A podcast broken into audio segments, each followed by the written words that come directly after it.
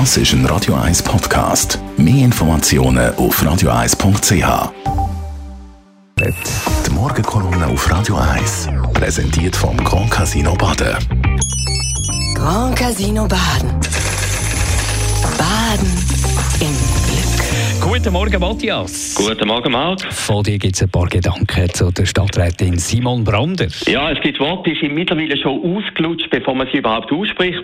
Nachhaltigkeit gehört dazu, aber auch Zeitenwende. Ein Wort, das momentan absolute Hochkonjunktur hat. Für die Welt trifft das zu, für Zürich ganz sicher. Diese Woche hat Sozialdemokratin Simon Brander, wo du erwähnt hast, ihr neues Amt als Zürcher Stadträtin antreten. Gestern ist der Grüne Matthias Probst zum höchsten Zürcher gewählt worden. Mit dem schlechtesten Resultat seit 60 Jahren. Was verbindet Simon Brander und Matthias Probst? Sie sind beides Umweltwissenschaftler und stehen für die neue Zürcher Verkehrspolitik. Konkret der schnelle Ausbau von Velohighways, Abbau von Parkplätzen, Kampf gegen das Auto. Dass der Matthias Probst mit einem schlechten Resultat Gemeinderatspräsident worden ist, beweist, dass Verkehrspolitik in Zürich wohl das Thema ist, wo in den nächsten Jahren am meisten polarisieren wird. Und seit den letzten Gemeinderatswahlen ist die rot-grüne Parlamentsmehrheit auch nicht mehr so komfortabel wie auch schon.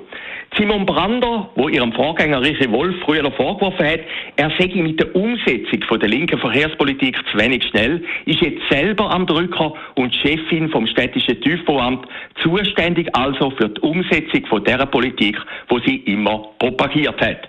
Ewigkeiten sind schon her, wo der bürgerliche Filippo Leutenegger das Departement geleitet hat. Aber, und das wird Simon Brander auch gleich merken, Verwaltung und ihre Beamten sind immer noch die gleichen. Simon Brander steht von zwei Seiten unter Druck. Zum einen muss sie die Vorgaben und Hoffnungen von ihrer Klientel erfüllen, wo sie versprochen hat. Zürich zu einer Velostadt umzubauen.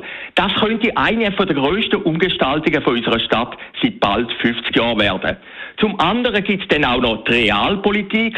Insgesamt, so hat man kürzlich in der NZZ können lesen, sollen wegen der neuen Velo-Highways rund 6000 Parkplätze abbauen werden. 6000 Parkplätze sind sehr viel in einer Stadt, wo es schon eh zu wenig Parkplätze gibt. Opposition in den Quartieren ist vorprogrammiert, auch von der eigenen Klientel, wo ein Auto hat. Zum Beispiel an der Heinrichstraße, dort sollte der Parkplatz verschwinden. Gleichzeitig gibt es dort viele alternative Läden, auch, die von diesen Parkplätzen profitieren. Das hat Konfliktpotenzial. Ein Volk, das zwar mehr Veloweg, aber wo es wirklich weniger Parkplätze. Ein Resultat von Matthias Probst zeigt das Unbehagen. Matthias Probst macht mir den saloppen Spruch, nur ein toter Parkplatz ist ein guter Parkplatz zum Vorwurf. Für die Bürgerlichen kann eigentlich nichts Besseres passieren, als wenn ein so ein pointierter Politiker wie der Matthias Probst Gemeinderatspräsident wird. Dann ist er politisch neutralisiert.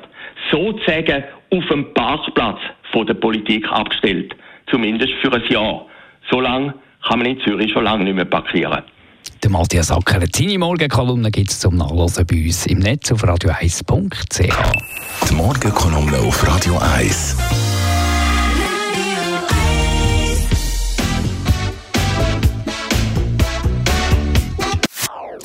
Das ist ein Radio 1 Podcast. Mehr Informationen auf radio1.ch.